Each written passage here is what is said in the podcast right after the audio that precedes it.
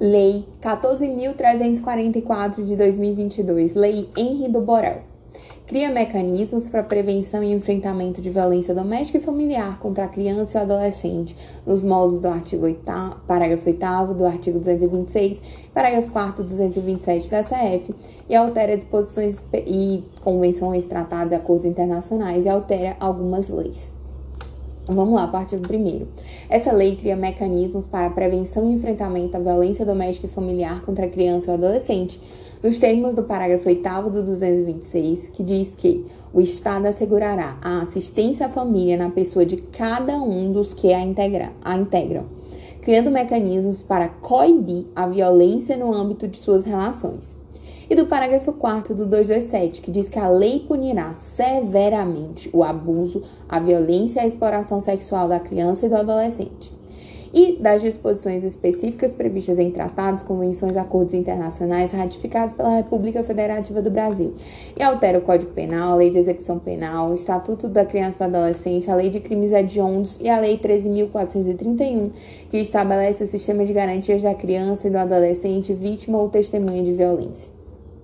Capítulo 1 da violência doméstica e familiar contra a criança e o adolescente. Artigo 2 Configura violência doméstica e familiar contra a criança ou adolescente qualquer ação ou omissão que ele cause morte, lesão, sofrimento físico, sexual, psicológico ou dano patrimonial. 1. Um, no âmbito do domicílio ou da residência da criança e do adolescente, compreendida como espaço de convívio permanente de pessoas com ou sem vínculo familiar, inclusive as esporadicamente agregadas. 2. No âmbito da família, compreendida como a comunidade formada por indivíduos que compõem a família natural, ampliada ou substituta por laços naturais, por afinidade ou por vontade expressa. 3. Em qualquer relação doméstica e familiar na qual o agressor conviva ou tenha convivido com a vítima, independentemente de coabitação.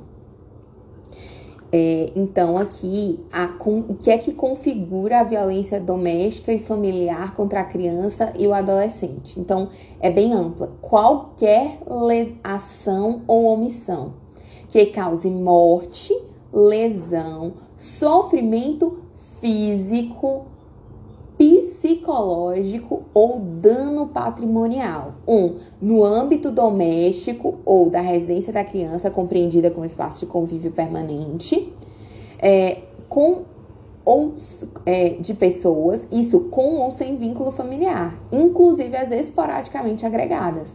2 no âmbito da família, compreendida como a comunidade formada por indivíduos que compõem a família natural ampliada ou substituta por laços naturais por afinidade ou por vontade expressa. E, e também em qualquer relação doméstica e familiar na qual o agressor conviva ou tenha convivido independentemente de coabitação. Parágrafo único para a caracterização da violência prevista no caput desse artigo, deverão ser observadas as definições estabelecidas na Lei 13.431 de 2017.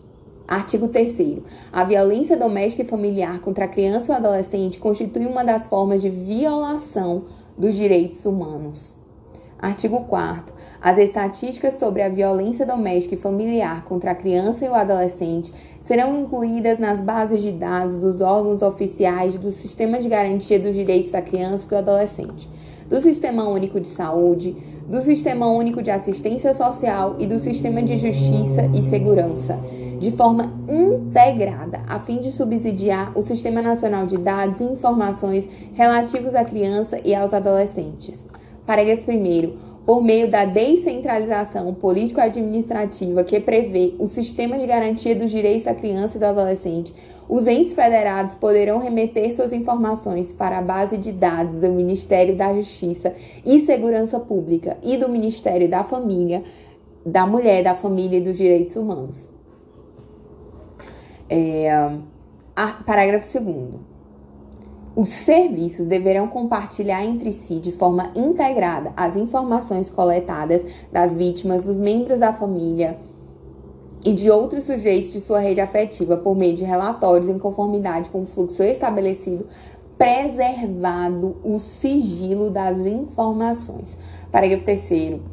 O compartilhamento completo do registro de informações será realizado por meio de encaminhamento ao serviço, ao programa ou ao equipamento do sistema de garantia de direitos da criança ou do adolescente vítima ou testemunha de violência, que acolherá em seguida a criança ou o adolescente vítima ou testemunha de violência.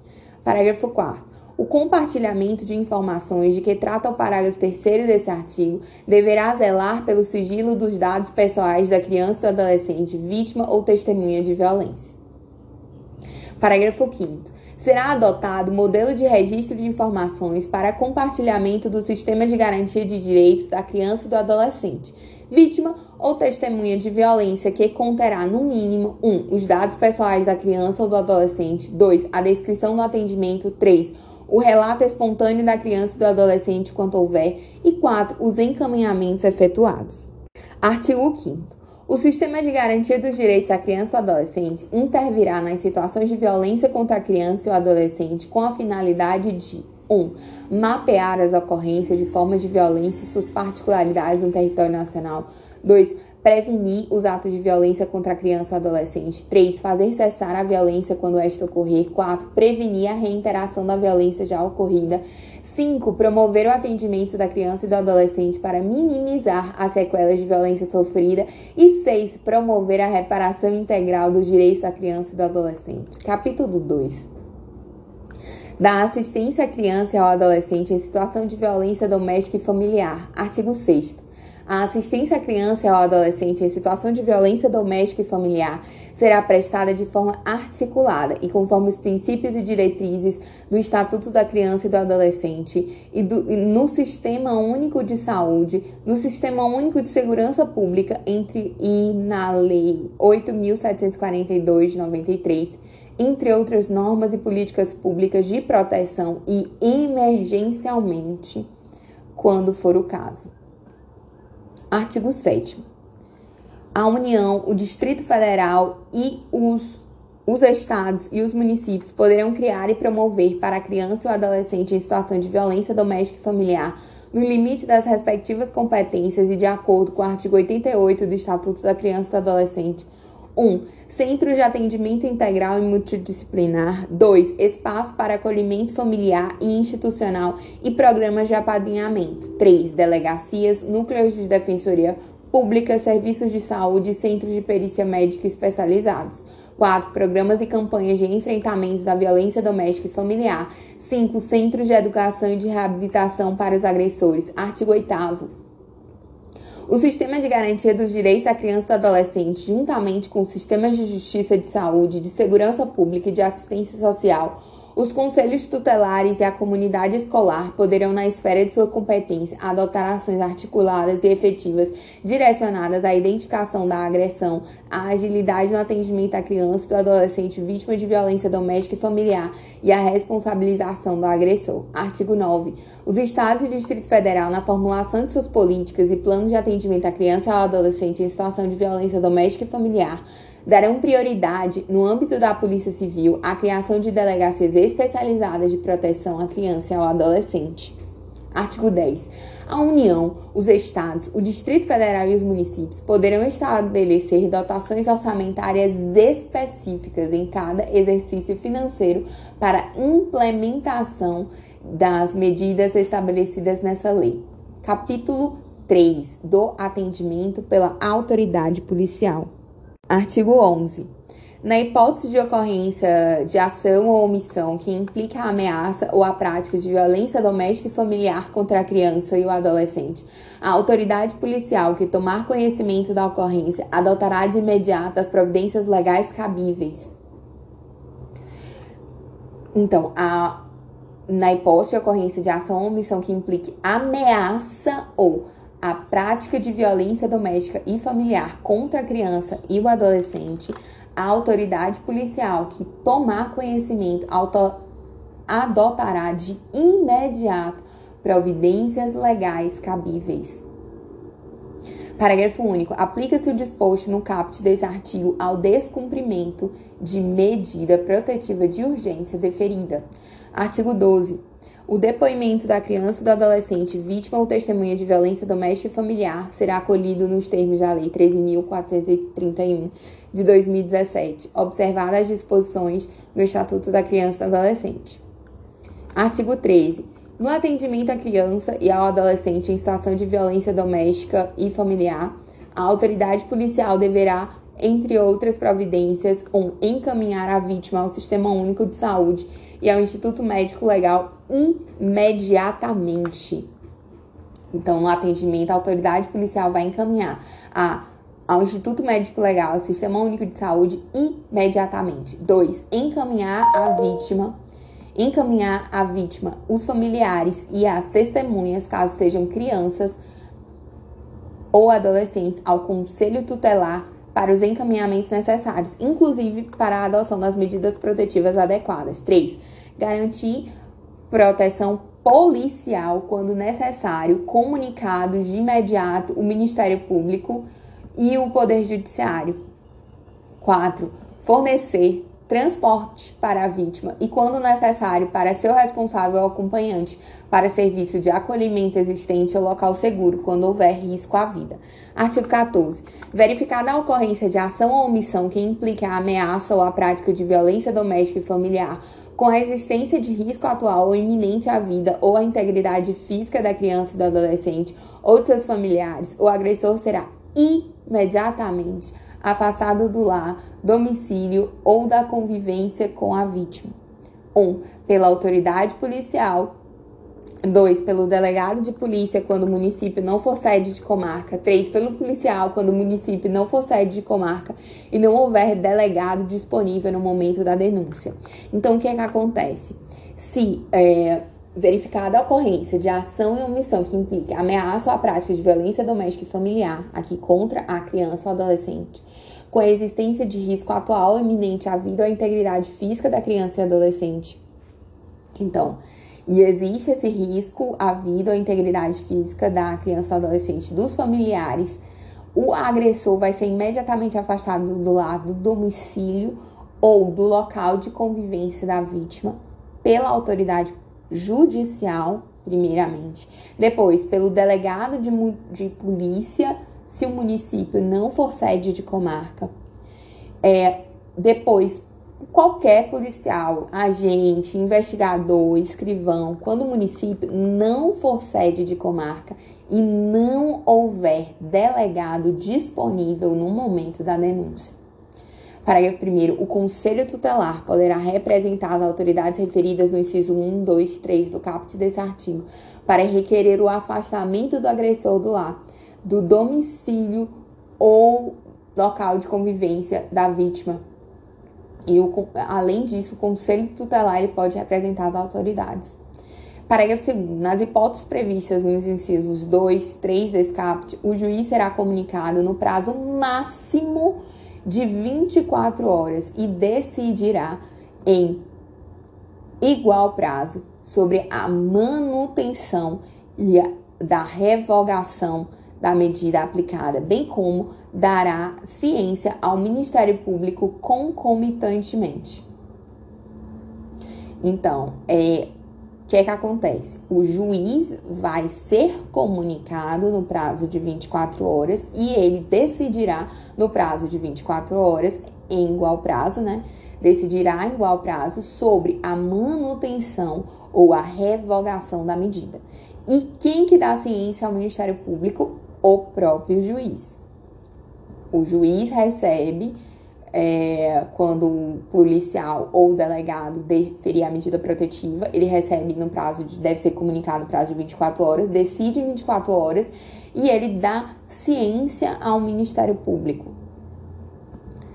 Nos casos de risco à integridade, parágrafo terceiro, nos casos de risco à integridade física da vítima ou à efetividade da medida protetiva, não será concedida liberdade provisória ao preso. Então, nos casos de risco à integridade física da vítima ou a efetividade da medida protetiva de urgência não será concedida liberdade provisória ao preso. Capítulo 4 dos procedimentos, seção 1 das medidas protetivas de urgência. Artigo 15. Recebido o expediente com pedido em favor da criança e do adolescente em situação de violência doméstica e familiar, caberá ao juiz, no prazo de 24 horas, 1. Um, conhecer do expediente do pedido e decidir sobre as medidas protetivas de urgência. 2. Determinar o encaminhamento do responsável pela criança ou pelo adolescente ao órgão de assistência judiciária quando for o caso. 3. Comunicar ao Ministério Público para que adote as providências. E 4. Determinar a apreensão imediata da arma de fogo sob a posse do agressor. Artigo 16. As medidas protetivas de urgência poderão ser concedidas pelo juiz a requerimento do Ministério Público, da autoridade policial, do conselho tutelar ou a pedido da pessoa que atua em favor da criança ou do adolescente. Parágrafo 1. As medidas protetivas de urgência poderão ser concedidas de imediato, independentemente de audiência das partes e de manifestação do Ministério Público, o qual será prontamente comunicado. Parágrafo 2. As medidas protetivas de urgência serão aplicadas isolada ou cumulativamente e poderão ser substituídas a qualquer tempo por outras de maior eficácia, sempre que os direitos reconhecidos nessa lei forem ameaçados ou violados.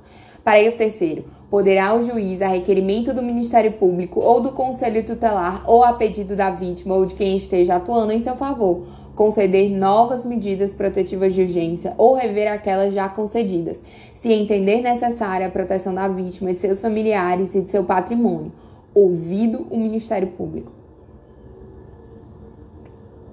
Artigo 17. Em qualquer fase do inquérito policial ou da instrução criminal, caberá a prisão preventiva do agressor, decretado pelo juiz a requerimento do Ministério Público ou mediante representação do, da autoridade policial. Parágrafo único. O juiz poderá revogar a prisão preventiva se no curso do processo verificar a falta de motivo que subsista para que subsista, bem como decretá-la novamente se sobrevierem razões que a justifiquem. Artigo 18. O responsável legal pela criança ou pelo adolescente vítima ou testemunha de violência doméstica e familiar, desde que não seja o autor das agressões, deverá ser notificado dos autos processuais relativos ao agressor, especialmente os pertinentes ao ingresso e à saída da prisão, sem é, prejuízo da intimação do advogado constituído ou defensor público. Artigo 19. O juiz competente providenciará o registro da medida protetiva de urgência. Parágrafo único. As medidas protetivas de urgência serão, após sua concessão, imediatamente registradas em bancos de dados mantido e regulado pelo CNJ, garantido o acesso instantâneo do Ministério Público é, da Defensoria Pública, dos órgãos de segurança pública e de assistência social e dos integrantes do sistema de garantias dos direitos da criança e do adolescente. Com, ai, ai, com vistas à fiscalização e à efetividade das medidas protetivas. Seção 2. Das medidas protetivas de urgência que obrigam o agressor.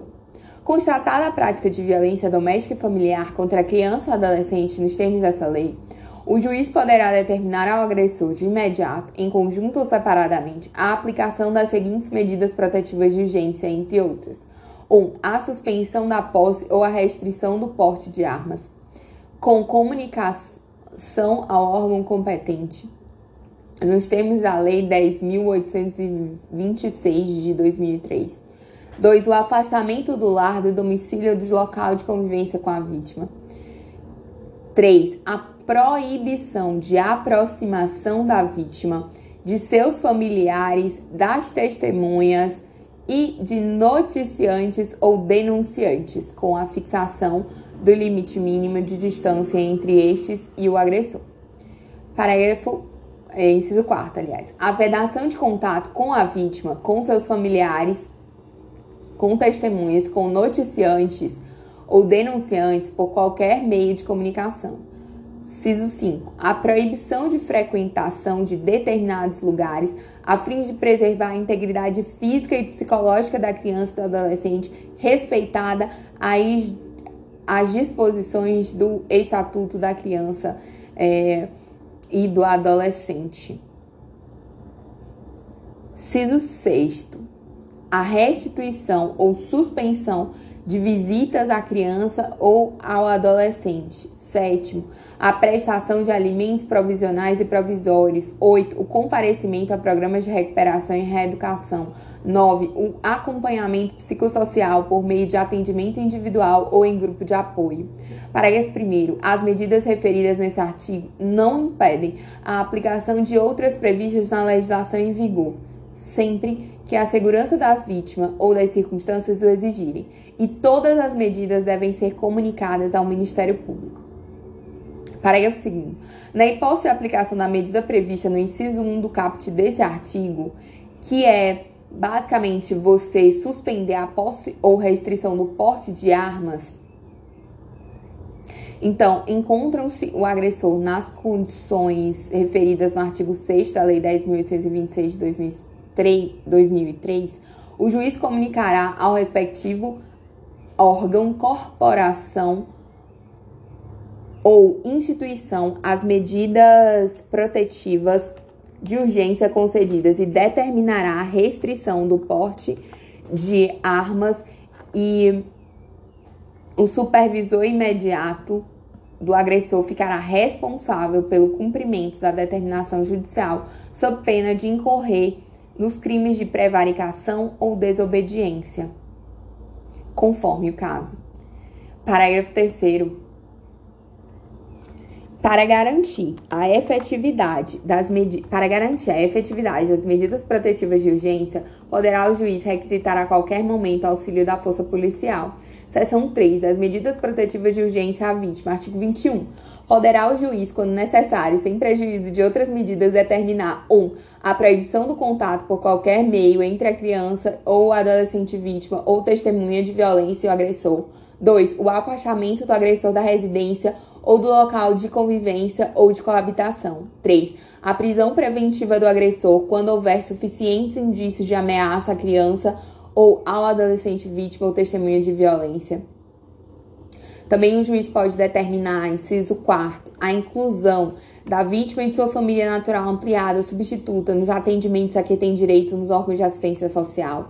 5. A inclusão da criança ou adolescente de familiar ou noticiante ou denunciante em programas de proteção a vítimas ou testemunhas. 6. No caso de impossibilidade e afastamento do lar do agressor ou de prisão, a remessa do caso para o juízo competente a fim de avaliar a necessidade de acolhimento familiar, institucional ou colação em família substituta. E por fim, o juiz pode determinar, inciso 7, a realização de matrícula da criança ou do adolescente em instituição de educação mais próxima de seu domicílio ou do local de trabalho de seu responsável legal ou de sua transferência para a instituição congênere, independentemente da existência de vaga. Ah, parágrafo 1. A autoridade policial poderá requisitar ao Conselho Tutelar requerer ao Ministério Público a propositura da ação cautelar de antecipação de produção de prova nas causas que envolverem violência contra a criança e o adolescente, observadas as disposições da Lei 13.431 de 2017. Parágrafo 2. O juiz poderá determinar a adoção de outras medidas cautelares previstas na legislação em vigor, sempre que as circunstâncias o exigirem, com vistas à manutenção da integridade ou da segurança da criança do, ou do adolescente, de seus familiares e de noticiante ou denunciante. Capítulo 5 do Ministério Público. Artigo 22. Caberá ao Ministério Público, sem prejuízo de outras atribuições, nos casos de violência doméstica e familiar contra a criança e o adolescente, quando necessário. O que é que cabe ao Ministério Público? 1. Um, registrar em seu sistema de dados os casos de violência doméstica e familiar contra a criança ou adolescente. 2. Requisitar força policial e serviços públicos de saúde, de educação, de assistência social e segurança, entre outros. E 3. Cabe ao Ministério Público fiscalizar os estabelecimentos públicos e particulares de atendimento à criança e ao adolescente em situação de violência doméstica e familiar e adotar de imediato as, as medidas administrativas ou judiciais cabíveis no tocante a quaisquer irregularidades constatadas. Capítulo 6. da proteção ao noticiante ou denunciante de violência doméstica e familiar. Artigo 23. Qualquer pessoa que tenha conhecimento ou presencie ação ou omissão praticada em local público ou privado que constitua violência doméstica e familiar contra a criança ou adolescente tem o dever de comunicar o fato imediatamente ao serviço de recebimento e monitoramento de denúncias, ao Disque 100 da Ouvidoria Nacional dos Direitos Humanos, do Ministério da Mulher, da Família e dos Direitos Humanos, ao Conselho Tutelar ou à autoridade policial, os quais, por sua vez, tomarão med as medidas, as providências cabíveis. E quem é que tem esse dever?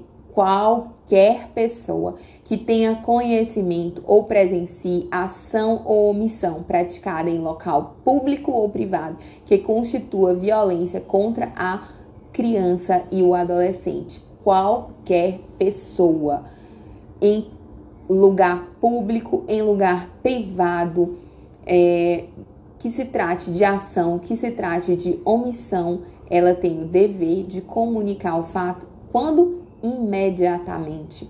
E aí ela pode escolher né, a autoridade policial, o serviço de Disque 100, a, a polícia, ao conselho tutelar. É isso. Artigo 24. O poder público garantirá meios e estabelecerá medidas e ações para a proteção e a compensação da pessoa que noticiar informações ou denunciar a prática de violência, de tratamento cruel ou degradante ou de formas violentas de educação, correção ou disciplina contra a criança ou adolescente. Parágrafo 1.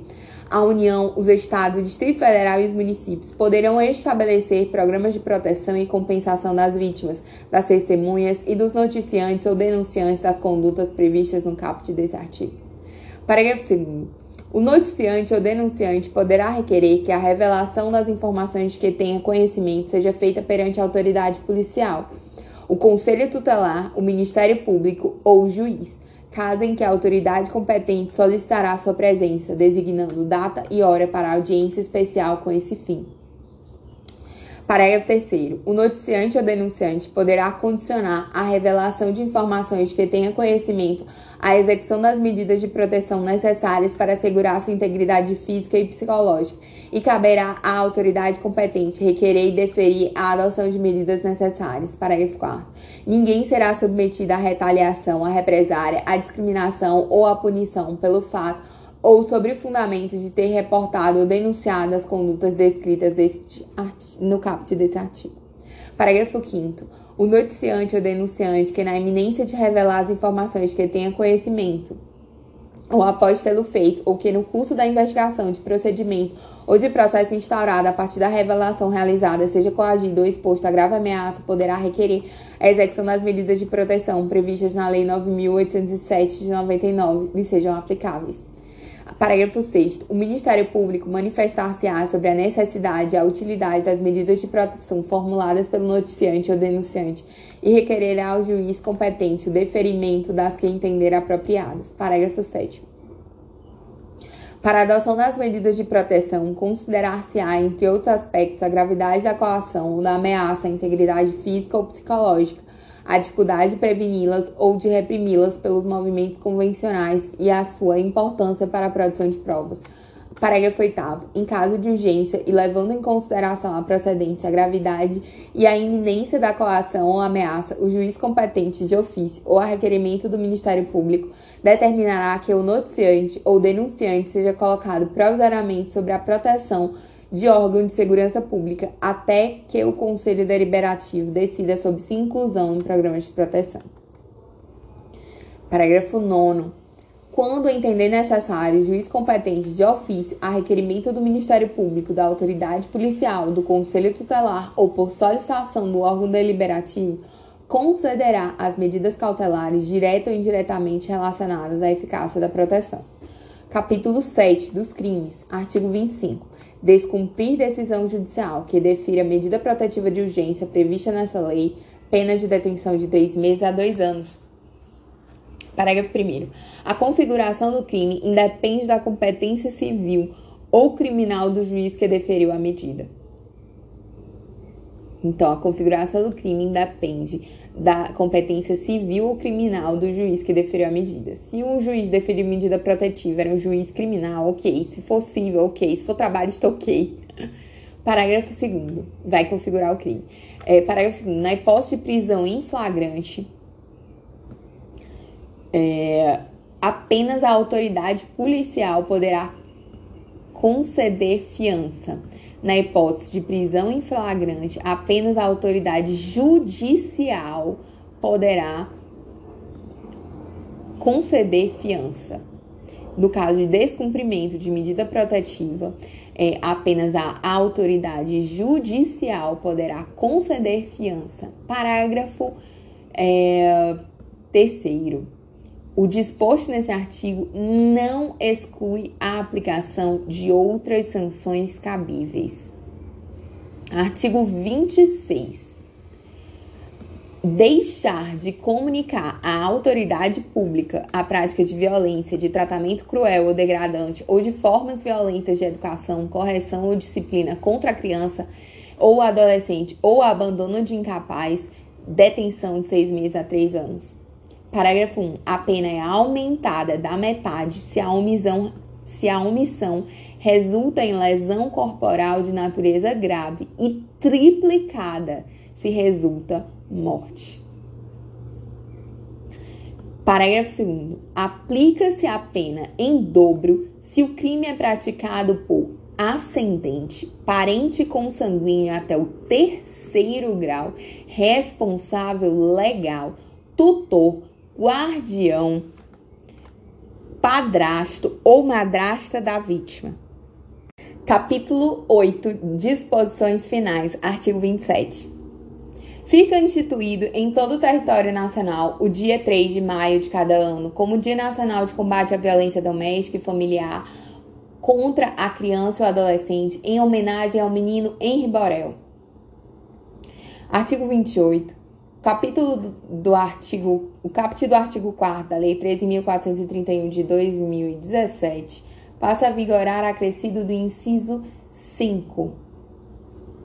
O artigo 4 dessa lei, né, essa lei trata do sistema de garantias da, dos direitos da criança e do adolescente, vítima ou testemunha de violência doméstica, e ele fala que, sem prejuízo de tipificação das condutas criminosas, são formas de violência é, aí o inciso 5, violência patrimonial entendida como qualquer conduta que configure retenção, subtração, destruição parcial ou total de seus documentos pessoais, bens, valores e direitos ou recursos econômicos, incluídos os destinados a satisfazer suas necessidades, desde que a medida não se enquadre como educacional. O artigo 29 dispõe sobre as alterações ao ECA, e ele alterou vários dispositivos do ECA, mas tem, merece um destaque para o 70B, que ele diz assim: as entidades públicas e privadas que atuem nas áreas de saúde e educação, além daquelas às quais se refere o 74. Então vamos lá. Antes da interrupção da Vivo, estava ligando no artigo 70B. Vivo oferecendo planos as entidades públicas e privadas que atuem nas áreas de saúde e de educação, além daquelas às quais se refere o artigo 71 dessa lei, entre outras, devem contar em seus quadros com pessoas capacitadas e reconhecer a comunicação e a comunicar o Conselho Tutelar suspeitas ou casos de crimes praticados contra a criança e o adolescente. Então, ela as pessoas, os estabelecimentos de saúde e educação, eles têm que ter pessoas que são capacitadas para reconhecer e comunicar ao conselho tutelar suspeitas ou casos de crimes praticados contra a criança e o adolescente. Essa alteração foi muito importante. E também ela alterou outros dispositivos, como por exemplo, acrescentar os artigos, os parágrafos 1 e 2 do artigo 226, que diz que aos crimes cometidos contra a criança ou adolescente, independentemente da pena, não se aplica a Lei 9099 de 95 e também o parágrafo 2 que diz que nos casos de violência doméstica e familiar contra a criança ou adolescente é vedada a aplicação de penas de cesta básica ou de outras de prestação pecuniária, bem como a substituição de pena que implique pagamento isolado de multa. Então, ela também alterou aí o artigo 226, acrescentando esses parágrafos. Outra coisa, o artigo 30 diz que alterou o artigo 156 da Lei de Execuções Penais, que passa a vigorar, parágrafo único assim, nos casos de violência doméstica e familiar contra a criança ou adolescente e a mulher de tratamento e a mulher e de tratamento cruel, degradante ou de uso de formas de violentas de educação, correção ou disciplina contra a criança ou adolescente, o juiz poder, poderá determinar o comparecimento obrigatório do agressor a programas de recuperação reeducação. E o artigo 31 aqui da Lei Borel diz que o artigo 100, é, 111, 121 e 141 do Código Penal passam a vigorar com as alterações, né? Nos crimes, o 111 diz, no inciso 5, diz que nos crimes contra a dignidade sexual ou que envolve violência contra a criança ou adolescente previstos no Código e em legislação especial, a data que a vítima completar 18 anos, é, salvo se esse tempo já houver sido proposta a ação penal. Então, o termo inicial da prescrição é o 18 anos, né? A prescrição antes de transitar em julgado a sentença, começa a correr nos crimes contra a dignidade sexual que envolvam criança e adolescente previstos nesse código, em legislação especial, da data em que a vítima completar 18 anos, salvo se esse tempo já houver sido proposta a ação penal. Aqui no artigo 121, ele introduziu uma qualificadora para o parágrafo 2 que é o inciso 9, que é, é se o homicídio é cometido contra menor de 14 anos. Então, o, a pena será de reclusão de 12 a 30 anos. Então, além das outras hipóteses, que é emprego de arma de fogo de uso restrito proibido, feminicídio, é, contra a autoridade ou agente de segurança pública do sistema prisional, é, ou, ou, os parentes, né, cônjuge, companheiro, parente consanguíneo até o terceiro grau, em razão da condição. É, também homicídio por motivo fútil, torpe, com emprego de explosivo, veneno, tortura, atraição, emboscada, para assegurar ocultação ou impugnação, todas esses, essas hipóteses de homicídio qualificado, foi incorporado também homicídio qualificado pelo o fato de a pessoa ser menor de 14 anos. Além disso, é, o homicídio contra menor de 14 anos, que já é um homicídio qualificado, que já tem quanto da pena inicial de 12 a 30 anos, ele pode ser aumentado de um terço até a metade se a vítima com deficiência ou com doença que implica aumento de sua vulnerabilidade, ou de dois terços se o autor é ascendente de padrasto, madrasta, irmão, tio, cônjuge, companheiro, tutor, curador, preceptor ou empregador da vítima ou por qualquer outro motivo tiver autoridade sobre ela. Ah, ela também acrescentou uma hipótese do aumento de pena de um terço até metade do feminicídio. A pena do feminicídio é aumentada de um terço até metade se o crime for praticado, agora com a adição do inciso 2, né, contra pessoa maior de 60 anos com deficiência ou com doenças degenerativas que acarretam condição limitante ou de vulnerabilidade física ou mental. Então, agora, é, essa hipótese também de feminicídio é, é sujeita a aumento de pena de um terço até a metade Considerou aqui o artigo 141, que fala que as penas combinadas nesse capítulo aumentam-se de um terço se qualquer um dos crimes é cometido. Que crimes? Os crimes contra a honra, mais uma vez, contra criança, adolescente, pessoa maior de 60 anos ou pessoa com deficiência, exceto na hipótese do parágrafo 3 do artigo 140, que é a injúria consistente na utilização de elementos referentes à religião e à condição da pessoa idosa ou com deficiência. A lei Borel também altera a lei de crimes hediondos e passa a vigorar, né, que agora é, é um, acrescentou né, que o homicídio, quando praticado em atividade típica de grupos de extermínios, ainda que cometido por um só agente, e homicídio qualificado, as hipóteses do parágrafo 2 são crimes hediondos. É, o artigo 33, agora da, da Lei Borel, que diz que aos procedimentos regulados por essa lei aplicam-se subsidiariamente no que couber o, o ECA e a Lei Maria da Penha. Artigo 34, que a lei entra em vigor decorridos 45 dias de sua publicação oficial.